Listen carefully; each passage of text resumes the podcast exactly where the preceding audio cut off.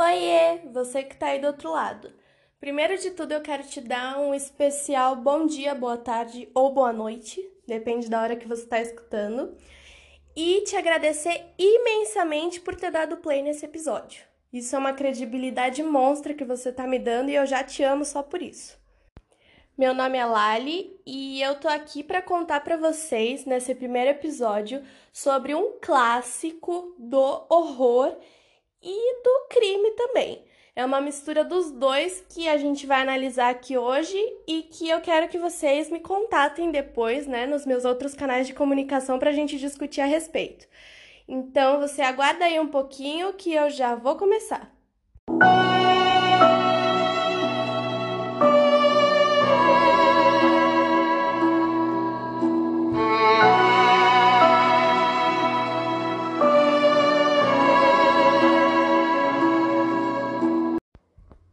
Bom, o caso sobre o qual eu vou falar hoje é o de Amityville, que é bem famoso mesmo, bem clássico, que você já deve ter visto alguma coisa a respeito, lido ou simplesmente assistido a um dos milhares de filmes que foram lançados depois da tragédia em questão, né?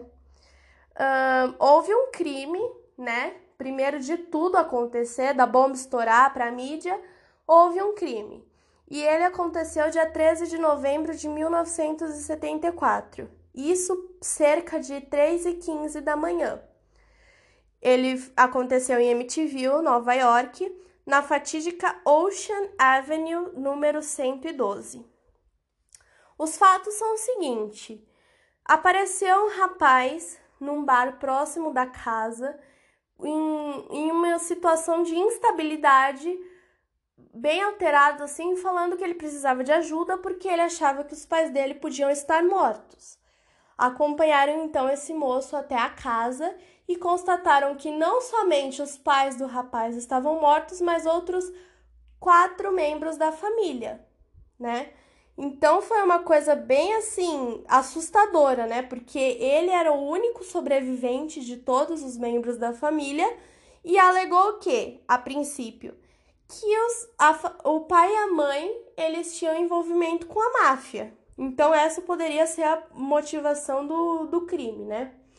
Como as vítimas, nós temos Ronald e Louise DeFeo, que eram os pais do jovem, ele com 43 anos e ela com 42. E temos as duas meninas, Dawn com 18 e Alison com 13 e o Mark com 12 e o John com 9. A causa da morte foi baleamento, né, com um rifle de calibre 35.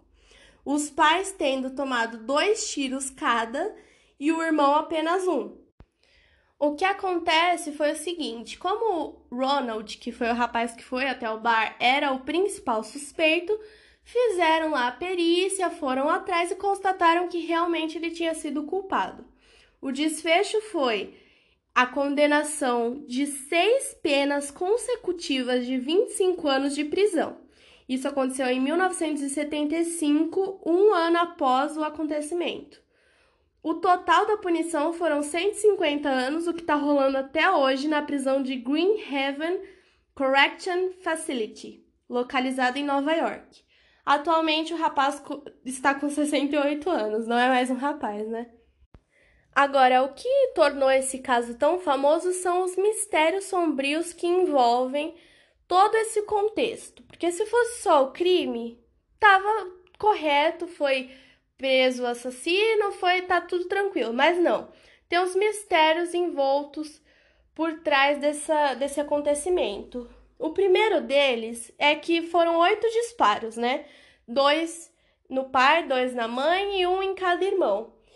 Esses oito disparos ele permitiria os não baleados a se assustarem e reagirem, né? Você imagina, se você tá lá numa casa, você escuta um tiro, você escuta outro tiro, você escuta outro, você não acorda? Tinha que ser uma uma arma munida de silenciador, mas isso foi comprovado que não, não tinha. Simplesmente não estava munido de silenciador. Então torna as coisas meio estranhas. Tanto que nenhum dos vizinhos também ouviu qualquer coisa depois de interrogados, ninguém falou nada. Além de, é claro, ser constatado através de necrópsia depois que nenhum dos membros havia consumido qualquer substância sedativa.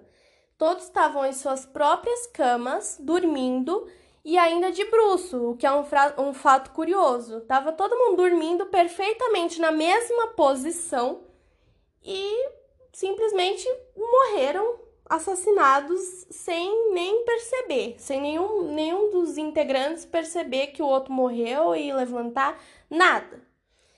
E outra coisa interessante é que o advogado constatou insanidade do cliente, do rapaz Ronald, que foi considerado assassino, né? Ele fez isso como tentativa de amenizar o caso ao alegar que o rapaz dizia ouvir vozes que o mandaram fazer aquilo. O psiquiatra de defesa ele aprovou essa constatação. Já o do Ministério Público, Dr. Harold Zolan, sustentou que, embora o rapaz fosse usuário de heroína e LSD, além de atestar que ele, tem trans, ele tinha, né? Tinha ou tem, né? Porque ainda tá vivo, de transtorno de personalidade antissocial, ele estava consciente de suas ações no momento do crime. E o que é mais curioso é que, assim, 3 e 15 foi o horário que aconteceram as mortes. É um horário bem simbólico para quem conhece terror, para quem aprecia o espiritual, que 3 é uma hora bem fatídica de acontecimentos ruins, né? É sempre representado em filmes de terror quando dá um BO lá que aconteceu às 3 horas da manhã. Já quanto às confissões dele na prisão, depois que ele já estava preso, foram as seguintes. Ele contou para os repórteres, para a imprensa, que o pai dele sempre foi abusivo, que eles não, ele assumiu que eles não tinham uma boa relação e que não se esforçavam para tal, né? Ele levou também à imprensa que Dawn, a irmã dele, havia dado a ideia de matar os pais. Nessa hipótese, ele dizia o quê? Que os dois haviam planejado todo o crime na noite anterior aos acontecimentos, enquanto usavam entorpecentes no porão. Ainda teriam convidado dois amigos para participar do ato. Então, assim, eles chamaram dois amigos, se drogaram a noite inteira no porão e planejaram matar os pais dele e dela, né? O plano era assassinar os pais e levar os irmãos para casa dos avós, né? A princípio era isso. Mas tudo, seria, tudo teria supostamente fugido do controle quando um dos amigos resolveu abandonar os outros quando se deu conta do que estava fazendo, sabe? Tipo, matei e agora preciso fugir. E enquanto Ronald corria para alcançar esse, consolar e falar que não, que ia dar tudo certo, a irmã resolveu simplesmente queimar as outras provas, sabe? Baleando os irmãos. Isso fez o quê? Que quando o Ronald chegasse em casa, ele ficasse assim chocado e fora de si e decidisse dar um fim na vida da irmã. Mas essa, essa teoria é um pouco estranha, né? Porque ele teria que ter deitado ela na cama para poder atirar nela, porque os corpos foram encontrados desse jeito. Então você imagina, ele encontra os irmãos mortos e vai lá e, e, e deita ela na cama para poder atirar nela. É, todos, todos os corpos foram encontrados em repouso, então só assim ele poderia ter matado ela, né? É, mas assim como esse, outros relatos ele deu lá na prisão e todos foram considerados inconsistentes, né? Chegou até em 1986 a alegar que a própria mãe tinha sido a responsável pelas mortes. E assim, ele era bem viajado e ele tentou até o fim e tenta, tenta, tenta provar a inocência assim em vão, né? Porque provas claras foram explícitas de que ele mesmo fez, né? A promotoria, durante o julgamento, sugeriu como principal motivação a apólice de seguro dos pais.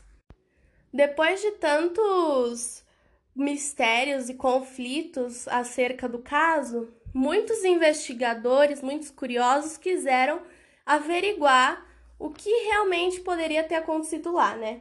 Inclusive, o demonologista Ed Warren e a médium clarividente Lorraine concluíram através de análise no próprio local, no ano de 1976, que a casa realmente era assombrada. Inclusive, se você assistiu o filme Invocação do Mal 2, nos primeiros minutos a gente tem a clara referência desse caso, onde a atriz Vera Farmiga se vê exatamente na posição do assassino ao realizar sessão investigativa na casa. A Lorraine original, não a interpretada por Vera, disse que percebeu uma entidade tão terrível na casa que, abre aspas, parecia vir das entranhas da terra, fecha aspas. Mas aí tá bom. Vamos pensar que o caso acabou, simplesmente resolveram, o assassino teve as consequências e acabou por aí. Não, isso não aconteceu. Isso só se estendeu um ano depois, quando uma, a casa foi vendida por um preço bem abaixo da média, né? Visto que assassinatos tinham acontecido lá, para a família Lutz, formada por pai, mãe e três filhos. Assim, quando eles compraram, eles nem imaginavam que permaneceriam no novo lar por somente 28 dias tá? Eles compraram, acharam. É, é, o típico casal de filme de terror que se muda feliz e contente, aí contam para eles: olha, a, pessoas morreram aqui, vocês realmente querem essa casa? Assim, tá barato, mas assim, podem acontecer coisas. Não, beleza, o que, que eles fizeram? Eles foram lá, chamaram um padre para benzer a casa. O que, que deu? Em filmes vemos, né? Nos filmes a gente vê que simplesmente não deu certo. Foi aquela coisa que o padre foi perseguido por um monte de bicho de insetos, aquela coisa bem teatral e bem real sobre um, possessão que quem quer ajudar não consegue, sabem? A partir do momento que eles entraram na casa, os relatos são muitos, né? todos evidenciando a presença sobrenaturais e acontecimentos inexplicáveis. Entre eles, o que, que a gente tem? Eles ficaram lá por 28 dias porque não aguentaram mais, foi uma coisa é, insuportável. Eles sentiam odores fétidos, cheiro de podridão, cheiro de morte. A mãe da família costumava na cozinha sentir cheiro doce, o que podia representar a mãe original da família Defeu, que ficava bastante naquele lugar.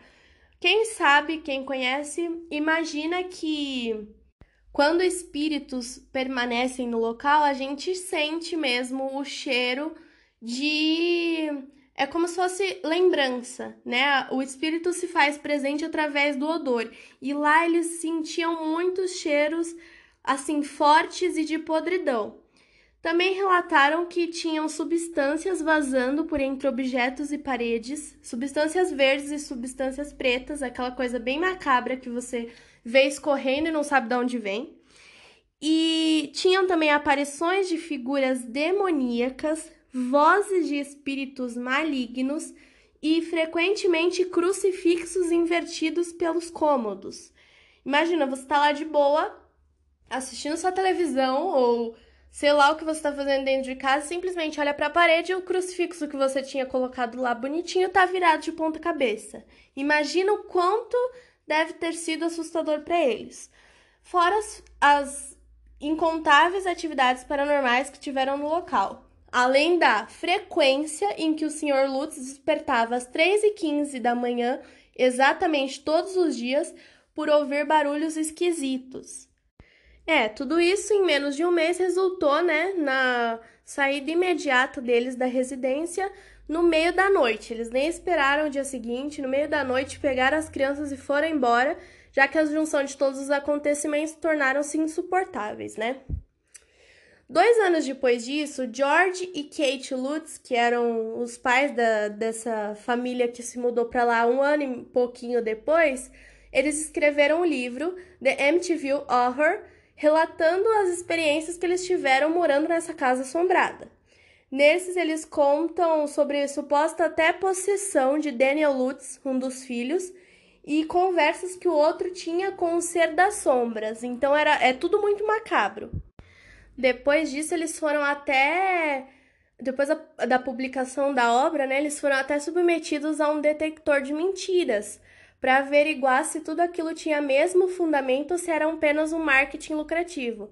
Porque você imagina, é, é tanta coisa assim no mundo atual que é tanta descrença sobre, sobre o místico e sobre tudo que as pessoas não acreditavam de fato que tudo aquilo pudesse ter acontecido. Mas, por incrível que pareça, eles provaram que era sim verdade. No detector de mentira não apitou que era mentira. Foi simplesmente comprovado que tudo aquilo realmente tinha acontecido do jeito que eles falavam. Uh, em 2016 a casa foi vendida, né? Por, é bem atual, a casa foi vendida por um preço muito, muito, muito maior do que o da média. Porque pensa, né? A forma, depois que ganhou a literatura expositiva e os filmes elaborados a partir dos reais, você imagina a imensidão que ganhou a casa, né? A fama, todo mundo queria simplesmente passar perto, né? Então foi vendida a um preço bem alto e os moradores alegam não sofrerem com qualquer acontecimento sobrenatural. Eles apenas reclamam de frustração por não terem paz, graças aos curiosos visitantes fãs do terror que os perturbam com visitas frequentes. Até eu, né, gente? Você imagina, você tendo a oportunidade de visitar um lugar, um lugar desse tão famoso e tão é, macabro, vocês imaginam a quantidade de gente que deve bater lá na porta dessas pessoas. Bom, é, eu agora vou indicar para vocês três filmes, né? Vou sugerir três filmes aqui sobre esse caso. O primeiro deles é Terror em Amityville, que foi feito no ano de 1979 e eu acredito que ele seja o mais fiel assim à obra literária e aos acontecimentos reais. Ele é bem detalhista e assim é antigo, então é, é para apreciadores do, do horror tradicional mesmo. Também indico Horror em Amityville, que é o filme que foi lançado em 2005 com Ryan Reynolds.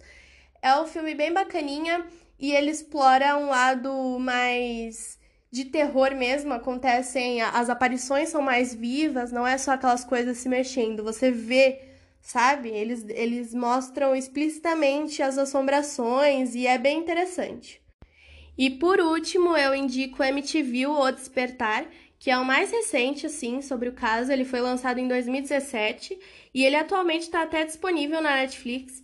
Ele tem uma vibe mais teen, sabe? para agradar os, os modernos interessados em filmes de terror, mas ele é bem legalzinho assim, porque ele não é, é uma família que se muda para lá agora recentemente e descobre sobre o caso, sabe? Não é não é uma representação da família Lutz original, é uma família a, atual. E para encerrar, eu vou falar um pouquinho do Jay Anson, né, que é o livro assim, ele escreveu os acontecimentos da família Lutz de forma bem detalhada e ele publicou como sua primeira obra, que foi vendida como uma história real. O livro é atualmente o mais conhecido dentro das pesquisas sobre os eventos ocorridos, e a indicação que eu tenho para dar a vocês é esse: Amityville. Ele é escrito por Jane Ansel e eu acho que a edição que eu tenho, a edição que eu tenho e a que eu acho mais assim linda, maravilhosa é a da Dark Side Books, porque a capa é dura e tem uma, a, o desenho da própria casa, é muito interessante, eu acho que vocês vão gostar. Então é isso, obrigada por me ouvir de novo, obrigada por me ouvir e espero que vocês tenham gostado. Até o próximo episódio.